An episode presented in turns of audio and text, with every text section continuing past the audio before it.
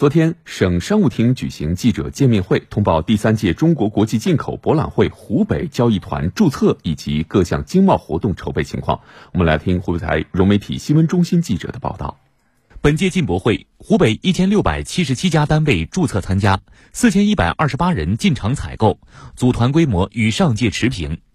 采购方向重点聚焦新兴产业、大型机械设备、大宗原材料、消费升级的日用商品等。围绕我们全省的主导产业，一些企业在疫后如何实现呃转型升级，都希望能够通过进博会引进一些进口的设备。第二个，供应链企业，一些服务贸易的企业，他们参与的积极性也比较高。呃，这也说明了我们湖北的呃现代服务业的发展。本届进博会，湖北还将搭建一百零八平米的湖北综合形象展示区。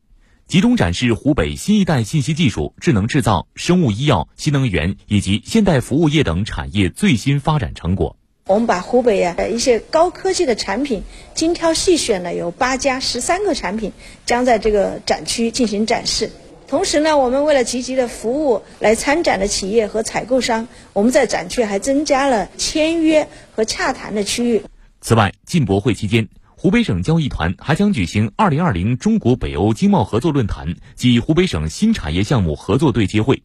武汉、襄阳、宜昌、十堰、孝感、天门、通城等市县州交易分团也将借进博会东风举行一系列的经贸活动。